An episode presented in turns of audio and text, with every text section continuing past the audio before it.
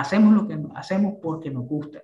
Y eso es importante. Y eso, si hay gente que va a escuchar este podcast, supongo que sí, es lo más importante de una persona. La vida es muy corta.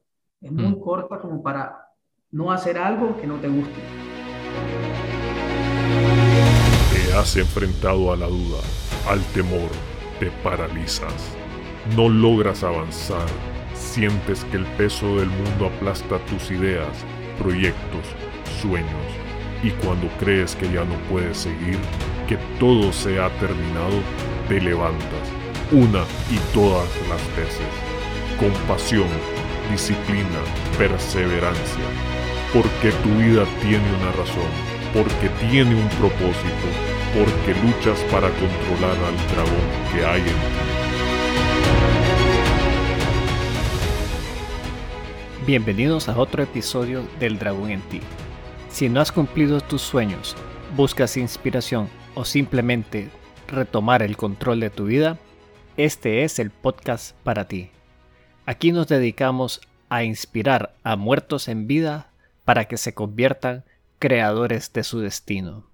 El día de hoy les presento una historia que es ligeramente distinta a todas las que han escuchado. Generalmente hemos conversado con emprendedores que arrancan desde cero. En este caso, Miguel presenta su historia de cómo viene haciendo un proceso de relevo generacional que trae distintas complicaciones. Uno creería que ya estar en un negocio montado es mucho más fácil que arrancar uno de cero. Y eso tiene algo de verdad. Sin embargo, existen complejidades que uno ni se imagina. Así que lo dejo con la entrevista y espero la disfruten. Bienvenido Miguel, un placer tenerte por acá. Sé que hemos ahí caído un poco en los contratiempos de las agendas, pero excelente que logremos vernos y, y poder estar aquí juntos grabando este episodio. ¿Cómo has estado? Muy bien, este, Eduardo, muchísimas gracias por invitarme. Eh, igual te pido mil disculpas por los retrasos que hemos tenido. He andado estos últimos días, he estado apresurado, pero finalmente aquí estamos para platicar un poco. Ah, excelente. Pues bueno, mira, si quieres arrancamos, te presentás y nos contás qué haces. Bueno, mi nombre es Miguel Eduardo Martínez Gómez, soy licenciado en Administración de Empresa, soy segunda generación eh, nosotros tenemos, mi familia y yo tenemos una empresa que se dedica a la comercialización de maquinaria agrícola en Nicaragua. Nosotros vendemos tecnología para preparación de suelo, para tecnificación del ordeño, para la agroindustria, para la siembra mecanizada de diferentes cultivos que se producen aquí en Nicaragua. Suena muy interesante y creo que me contabas que esta empresa ya tiene varios años de estar en el mercado. De hecho, creo que me dijiste que la arrancó tu papá, ¿verdad? Sí, mi padre arrancó la empresa en el 2000. Yo inicié después de salir de la universidad en la empresa en el 2013, pero realmente yo siempre he estado conectado con la empresa porque de mi familia, mi padre siempre nos enseñó a trabajar desde pequeño. Yo comencé trabajando en la empresa a la edad de los 12 años y comencé en el taller. Nosotros tenemos un taller de servicios que se dedica a a reparar equipo agrícola. Entonces mi padre, desde las vacaciones del colegio, ya me mandaba aquí al taller, me decía, no, usted tiene tres días de, de, vacaciones y después vamos a trabajar. Y desde ahí comencé. Pero ya, digamos, me metí más sólidamente en la empresa y en la parte administrativa, en ventas, en estrategia, ya cuando salí de la universidad. Eso fue en el 2013. La empresa fue fundada en el 2000. En el 2000. Y vos ya te reincorporaste, como decir, full time en el 2013. En el 2013, exactamente. Sí, mira, muchas de las eh, personas con quien entrevistamos generalmente inician su negocio, pero también hemos conversado con personas que son así segunda generación. Y para vos, ¿qué es lo que traes de nuevo a la empresa que crees vos que le ha sido impactante en el desarrollo de la misma?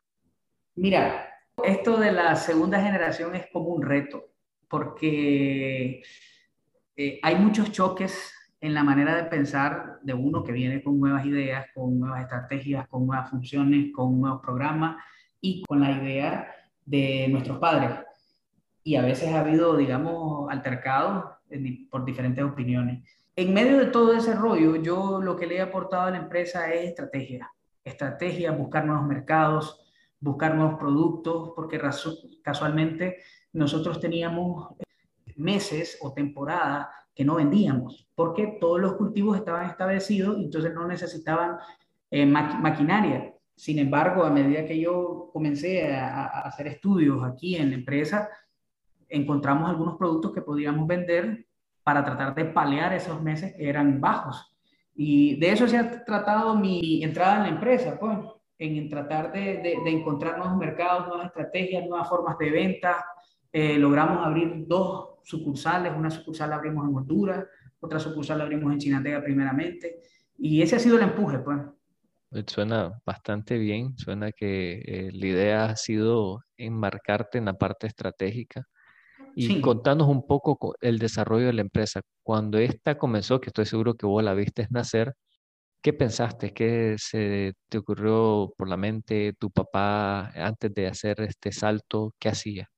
Mira, eso, eso fue realmente algún mérito de mi padre. La empresa nació en el 2000, entonces comenzó a darse la idea junto con algunos amigos a formar una empresa porque había un déficit de maquinaria en ese tiempo.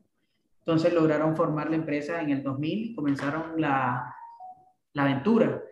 Yo me acuerdo de la conversación perfectamente, como que estoy escuchando ahorita la conversación de mi papá y mi mamá en ese momento. Me acuerdo que mi papá le dice, mira, amor, dice, vamos a iniciar un proyecto así, así, vamos a tener dificultades. Yo espero que no, no, no tengas miedo, vamos a salir adelante, así, así, así. Los, los, niños van a estar bien. Lo único que vamos a, vamos a sentir un poco, vamos a tener que ahorrar en todo lo que se pueda. Y yo me acuerdo de eso porque estábamos mi hermana, que ahora, ahora vive en Inglaterra, yo, mi mamá y mi papá. Pero realmente el empuje y el conocimiento técnico de mi padre y su capacidad de enseñar es lo que lo, lo, que lo hizo crecer en el tiempo. Yo todo lo que hemos aprendido y considero que hay muchas personas eh, de, de, nuestro rubro que han aprendido de mi padre, ¿verdad? Y a pesar de que hemos tenido, como te digo, dificultades en los temas de estrategia, él ha sido una persona de sabiduría mm, y que hay que escuchar, ¿verdad? Así empezó la empresa, empezó de una, de una quiebra de un algo incierto a convertirse en una empresa que ya tiene veintipico de años y, y, que somos sólidos en lo que hacemos y tenemos el conocimiento. ¿Y cuánta gente trabaja en la empresa solo para dimensionar un poco el tamaño de la misma? Ahorita somos 36. Qué bueno. 36 personas. Y, a ver, y contame un poco ese tema que me habías comentado un poco de los choques y, por así decirlo, el conflicto que se genera a la hora de hacer un relevo generacional o esta parte cuando vos ya entraste de lleno a la empresa, porque para mí vos tuviste saliendo de la universidad la decisión pues de buscar tu propio camino o decidir y quedarte en el negocio familiar. ¿Qué se te cruzó a vos por la mente? ¿Cómo podrías describir ese momento? Justamente yo tuve la oportunidad de irme a trabajar en una, institución financiera y que necesitaba a alguien que fuera perito en, agricultura. Y entonces un amigo mío me, me, dio me, dijo, pues me comentó, bien, mira, andate para allá. Pero yo siempre he tenido la parte, la empresa me, me gusta. Uno tiene, cuando algo te gusta, entonces lo haces por, por amor, no, no lo haces por dinero, no lo haces por, por algún beneficio, simple y sencillamente te gusta. Y la parte de la agricultura en nuestra familia está bien arraigada. Mi, mis dos abuelos fueron agricultores, mi papá viene con la parte de, mecanización agrícola y eso yo ya lo tengo, entonces simple y sencillamente no me podía quitar la camisa. Cuando yo entro, los primeros golpes, yo entro como un vendedor aquí a la empresa y entonces yo miraba que nosotros hacíamos, todo lo centralizábamos aquí en, en Managua, o sea, venía gente de Chinandega a comprarnos aquí, venía gente de Huaco a comprarnos aquí, venía gente de Ciúna a comprarnos aquí. Yo decía, no puede ser, o sea, no puede ser que, que nosotros hagamos venir a los clientes y, y hago un estudio de mercado y me doy cuenta que en los lugares de mayor importancia, como Chinandega, existen empresas que venden maquinaria. Y entonces yo le digo, nosotros aquí estamos perdiendo clientes. Hice mi primera mi primera visita a Chirandega, que por cierto fue todo una travesía porque yo estaba nuevo, no tenía idea de a quién ir a, qué agricultores ir a, ir a visitar. Resulta que estando ahí me doy cuenta que, que, que una empresa que vende maquinaria igual que nosotros estaba comiendo el mercado. Traigo esa idea aquí a Managua de montar una sucursal allá y lo primero que encuentro es un no rotundo. No, hay es mucho gasto, la gente nos conoce, podemos vender desde aquí, hay que llamar por teléfono. Y entonces ese fue el primer encontronazo generacional. Mi padre viene de vender en los años 80, donde había una recesión económica y no, la gente no compraba, te pedía que le vendiera, porque no había nada. Venimos a, una, a un año nuevo donde hay demasiada oferta. Entonces nosotros nos estábamos quedando rezagados y dentro de poco íbamos a ser, podíamos ser desplazados el hecho de demostrarle a mi padre que, que, necesitábamos una nueva fuerza de venta, una nueva forma de vender, fue el primer encontronazo, ¿cierto? Entonces, eso es lo eso es, eh, eh, básicamente eso fue el primero. Solo discúlpame, es que yo en uno de los episodios precisamente hablaba no necesariamente de eso, pero sí muy similar el tema que a veces uno se enmarca en lo que vende y no a quién le vendes. Entonces aquí me llama mucho la atención que esa analogía creo que refuerza bastante esa idea que no es lo que vendes, sino a quién le vendes. Y vos creo que lo representaste excelentemente diciéndote a vos mismo, ah, mira, no, el mercado está allá afuera. Estábamos acostumbrados que nos buscaban por el producto, pero a medida que la oferta de alguna manera se amplió, que creció, que hay competidores, se vuelve muy importante saber a quién le estás vendiendo y lo que ellos necesitan de vos para vos continuar en el mercado. Así es, porque eh, uno, uno tiene que ser práctico en eso. Siempre hay alguien más que quiere, quiere avanzar. Hay días que, yo, yo, yo supongo que a todas las personas nos pasa esto, que hay días que uno no quiere. Por ejemplo, yo hay días que, que, no, quiero salir, no quiero salir a vender y, me acuerdo de una frase que leí en un libro que dice, todos los días en África se despierta un venado pensando que si no corre más rápido que el león, se lo va a comer. Y todos los días eh, amanece un león pensando que si no corre más rápido que la gacela, se muere de hambre. Sea lo que sea tu situación, que la mañana te, te despierte corriendo. O sea, que siempre tenés que ir siempre a, la, a, la, a buscar lo que es tuyo y arrebatarlo. Entonces, eso es algo que me motiva y, pienso que es lo que es necesario hacer. Por eso fue que yo salí a, a, vender. Uno tiene que saber que si vos no te aventás, hay alguien más que lo va a hacer y te va a desplazar. Y eso fue, eso fue la motivación en ese momento. Y ahora contame un poco lo que para vos serían los momentos más difíciles de la empresa. Es decir, pues creeríamos todos que, que una empresa de segunda generación ya con 20 años de estar establecida, como dicen, tiene el camino hecho. Pero para vos, ¿cuáles han sido los tropiezos o aquellos momentos que, o si han habido, que los han hecho dudar de decir, mira, hay que buscar qué hacer? Me decís que tu papá venía de una quiebra, o sea, vivieron un proceso donde el negocio, por más que estuviese establecido, no funcionaba y de hecho hubo este pequeño cambio hacia una aventura nueva. No sé si ustedes han tenido momentos de esa naturaleza. Claro, sobre todo, sobre todo en los últimos años, con los últimos eventos. En el, bueno, en el año 2018, después de abril, fue un momento durísimo, durísimo porque no vendíamos. Eh, aquí nuestro personal se ha convertido en familia, no es personal. Y la junta directiva, mi padre y yo siempre hemos visto que despedir no es la solución y queríamos aguantar lo más que se pudiera para mantener a todo el personal. Sin embargo, ya cuando fueron llegando los meses, de agosto del año 2018, ya no teníamos venta. Habíamos logrado, como habíamos montado la sucursal en Honduras, habíamos logrado mandar parte de nuestro inventario a Honduras y eso nos estaba manteniendo, pero no era, no era más sostenible. Y una de las cosas más difíciles para mí fue comenzar a recortar personal te lo digo con toda la sinceridad, ver salir a la gente que era nuestra familia, que, eran, que tenían 15, 10, 12 años de trabajar con nosotros, para mí fue durísimo. Fue durísimo y creo que para todos, pues. Eso ha sido lo más duro. ¿Y cómo lo superaron a, a estas alturas? ¿O están en una situación todavía valorando recortes, todavía valorando qué hacer? Mira, como te digo, afortunadamente teníamos la sucursal de, de Honduras, que había sido igual parte de la estrategia que yo había impulsado. Entonces, la, la, sucursal de Honduras comenzó a vender, comenzó a vender, entonces nos dedicamos a proveerle a la sucursal de Honduras para que ellos vendieran. Entonces, así logramos estabilizarnos.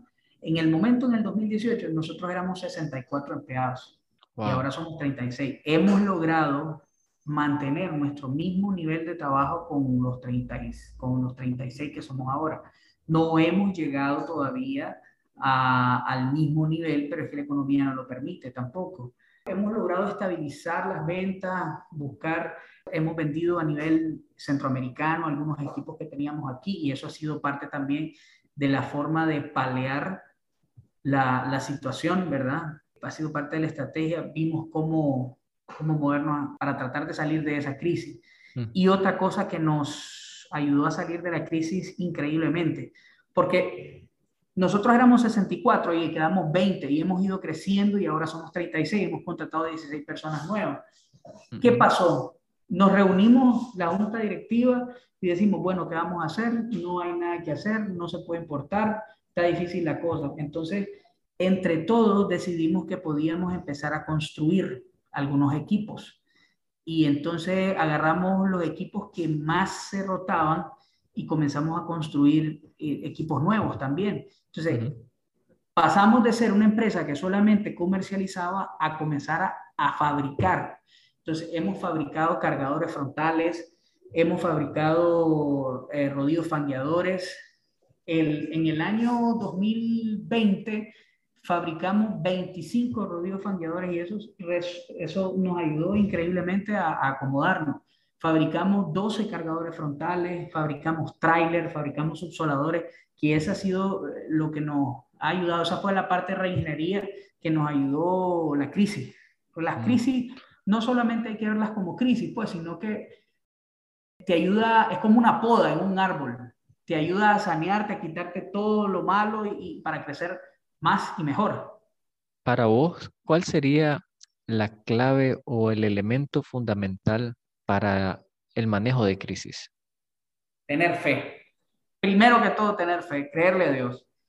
Eh, uno no se puede enfroscar en, en, los, problemas. En el momento que te viene la tormenta, que te viene la prueba, que te viene la crisis, uno tiene que, que agarrarse de Dios fuerte, orar y entonces viene Dios y te da una cierta claridad y comenzás a pensar qué es lo que puedes hacer. Entonces ahí viene la segunda parte de lo que te ayuda a salir de las crisis, que es la innovación. Tenés que sentarte a ver, a innovar, a ver qué puedes hacer, a concentrarte en nuevos productos, en nuevas formas de vender y ver y, y echarlas a andar. Ahora, cuando uno crea algo, no creas que eh, te va, a la primera vas te va a salir. Que eso es lo que creo que le pasa a todo el mundo. Uno emprende algo pensando que la va a sacar del estadio, como decimos comúnmente, y no te pasa, pero lo importante es que te volvás a levantar y volver a echar, le gana. Pero para mí, primero fe y segundo la innovación. Sí, esa última parte que decías vos, la, yo la, pues la palabra que ocupo es la parte de la persistencia. Alguien me decía, ¿y por qué no consistencia? Porque consistencia es hacer lo mismo, persistencia es buscar la manera para llegar a ese objetivo. Y yo creo que lo acaba también de ilustrar bastante bien y yo concuerdo con vos que lo primero tiene que ser la fe, porque si no tenés fe, no crees en lo que estás haciendo, definitivamente pues el primero que sabotea la operación es uno mismo. Exacto. Si les preguntaran a ustedes por qué hacen lo que hacen, ¿Cuál es la razón de ser de ustedes? ¿Qué nos podrías responder? Nosotros hacemos lo que hacemos porque nos gusta lo que hacemos. Como te decía, nosotros, eh, mi padre y yo no concebimos otra cosa que no sea la parte agrícola. Ya lo traemos arraigado. Es lo, creo que es una de las cosas más importantes. La vida es muy corta como para estar eh, trabajando en cosas que a uno no le gustan. Y nosotros hemos encontrado en la parte agrícola lo que necesitamos para existir, es parte de, nuestra día a día. Si no estamos trabajando, estamos hablando de eso. Si estamos en una reunión familiar y estamos conversando algo agrícola, porque es lo que sabemos hacer, es lo que nos apasiona. Innovar, ver qué más podemos hacer para mejorar X equipo o hacer un equipo nuevo que tenga una nueva función. Eso es lo que a nosotros nos ha ayudado. Hacemos lo que hacemos porque nos gusta. Y eso es importante. Y eso, si hay gente que va a escuchar este podcast, supongo que sí, es lo más importante de una persona. La vida es muy corta. Es muy mm. corta como para no hacer algo que no te guste. Cambiándote un poquito el tema, ¿verdad? De la parte empresarial, tal vez tornarnos un poco al lado personal. Y quisiera hacerte la pregunta que le hacemos a todos. ¿Cuál crees vos que es el dragón con el cual te cuesta luchar todos los días? Yo pienso que el dragón que me tocó pelear duro es con el qué dirán. Y si me miran haciendo qué dirán, qué dirán, ay, que, que, que, no tengo el conocimiento, que voy a fallar en algo, que voy a hacer... Y eso es algo con lo que uno tiene que batallar día a día y ganar. Salir a pelear a ganar. Uno es enemigo de uno mismo. Solo las barreras que uno se pone son las que no se pueden saltar. Vos, eso es algo que vos tenés lo que tenés que pelear con vos mismo. Vos solo te pones tus límites. E, ese famoso el que dirán es lo que apaña a muchas personas el, temor al fracaso, eso, eso tenés que quitártelo. Si vos no lo lográs, nadie más lo va a hacer. O sea, eh, eh, eh, tenés que abrir tu mente y tratar de, de, de, expandirte, porque eso es el problema de las personas y del emprendimiento aquí en Nicaragua. Ay, si fracaso, ¿qué van a decir la gente si fracaso? Que soy un, un inútil. No, hermano, todos estamos en esta lucha. ¿Y cómo sentís vos que ese qué dirán te ha afectado a vos a nivel personal? ¿Qué te ha impedido hacer o qué, o qué has dejado a un lado precisamente por ese qué dirán? Mira, yo creo que lo tengo hasta cierto punto dominado. Sin embargo, cuando empecé a vender, cuando empecé a salir a vender, no. Y a veces dejaba de visitar clientes y después me daba, me daba cuenta que los que habían comprado un equipo que tal vez yo tenía y se lo habían comprado a otra empresa porque me daba miedo, me daba pena. Yo era un muchacho de 23 años que iba a ir a venderle a un agricultor que tenía 56 años. Y, me daba pena, me daba pena horriblemente ir a meterme. ¿Y qué le voy a ir a contar yo cuento? Ese más tiene 30 años de ser, de ser eh, agricultor. Y entonces me ocurrió algo que me hizo cambiar. Y una vez, te voy a contar una anécdota que, que tiene que ver mucho con esto. Yo tenía que vender un equipo que no tenía en inventario y había una empresa que sí lo tenía. Y a quien se lo tenía que vender era una persona que es de esas personas que te mira a los ojos y te ve hasta el alma, te queda viendo intensamente. Yo le tenía hasta como miedo al, cliente. Y resulta que cuando yo ya casi tenía perdido todo porque se le iban a comprar al otro, porque la tenía de tres inmediata, el señor me llamó, el cliente me llamó, venga Miguel, me dice, quiero hablar con usted. Y me dice, mire, le voy a comprar a usted el equipo. ¿Sabe por qué? Me dice, porque usted es un joven y al talento joven hay que ayudarlo. Y entonces eso me marcó. Después de eso fui otra persona. A, uno como gente tiene que ayudar a, los, muchachos, a la gente que viene empezando, porque eso les ayuda.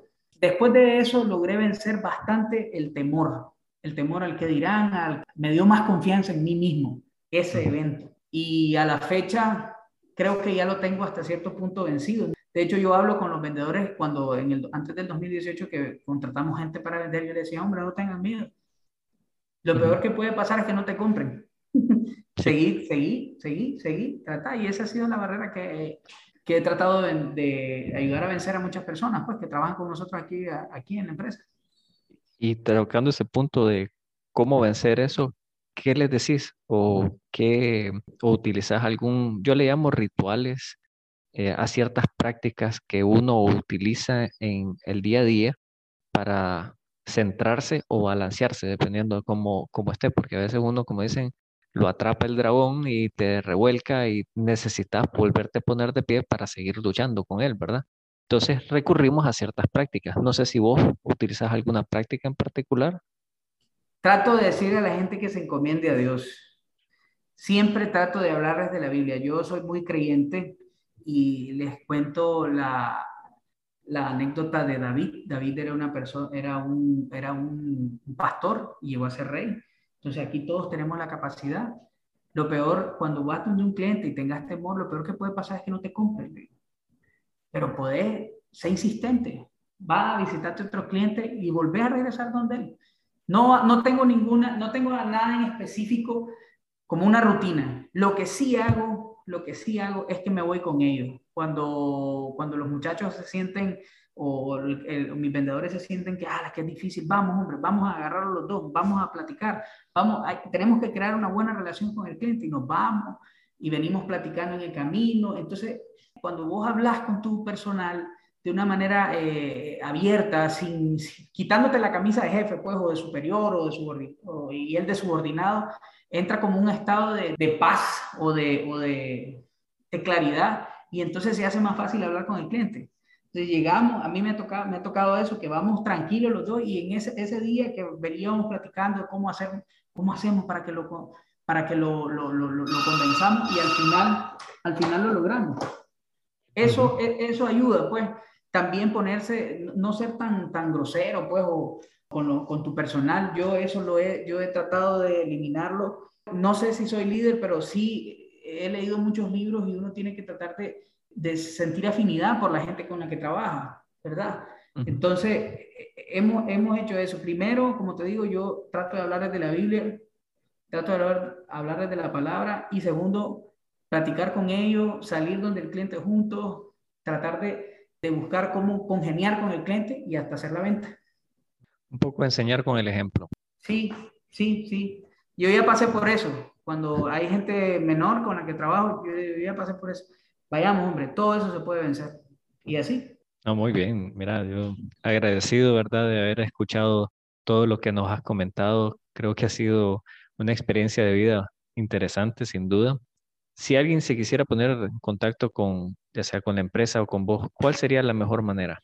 Bueno, nosotros estamos en, eh, tenemos página web, pero eh, a través de WhatsApp al 84620084 creo que es la forma más rápida. También nos pueden seguir en las redes sociales. Ahí compartimos algunos tips sobre maquinaria, mandamos videos sobre mecanización, publicaciones de equipos nuevos. Nuestra página se llama Agriconce Marco SA. Ok, perfecto. Entonces, ya saben, si alguien anda buscando algún implemento agrícola, ahí tienen cómo contactar a Miguel para que les ayude con la preparación de suelo o algún equipamiento en particular. Bueno, Miguel, mira, en verdad. Y con, algo, y con alguna, si necesitan algún consejo de maquinaria también, que también lo hacemos con mucho gusto. Así es. Lo que no se tiene se inventa y si no se hace, ¿verdad? Sí, ¿eh? Bueno, mira, eh, muchísimas gracias. Creo que ha sido muy bonita la entrevista. Creo que muchos la van a disfrutar. Estamos en contacto, cualquier cosa. Claro, gracias Eduardo. Gracias por invitarnos. Creo que ha sido una entrevista sumamente interesante y enriquecedora.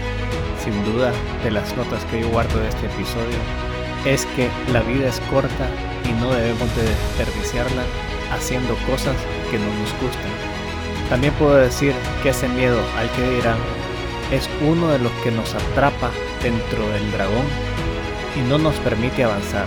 A como siempre, los invito a seguir la conversación en redes sociales, especialmente en Instagram, donde semanalmente publicamos algunos artículos y opiniones que pueden ser de su interés.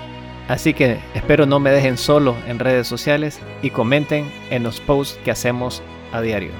Y ya sabes, si tú no controlas al dragón, él te controla a ti.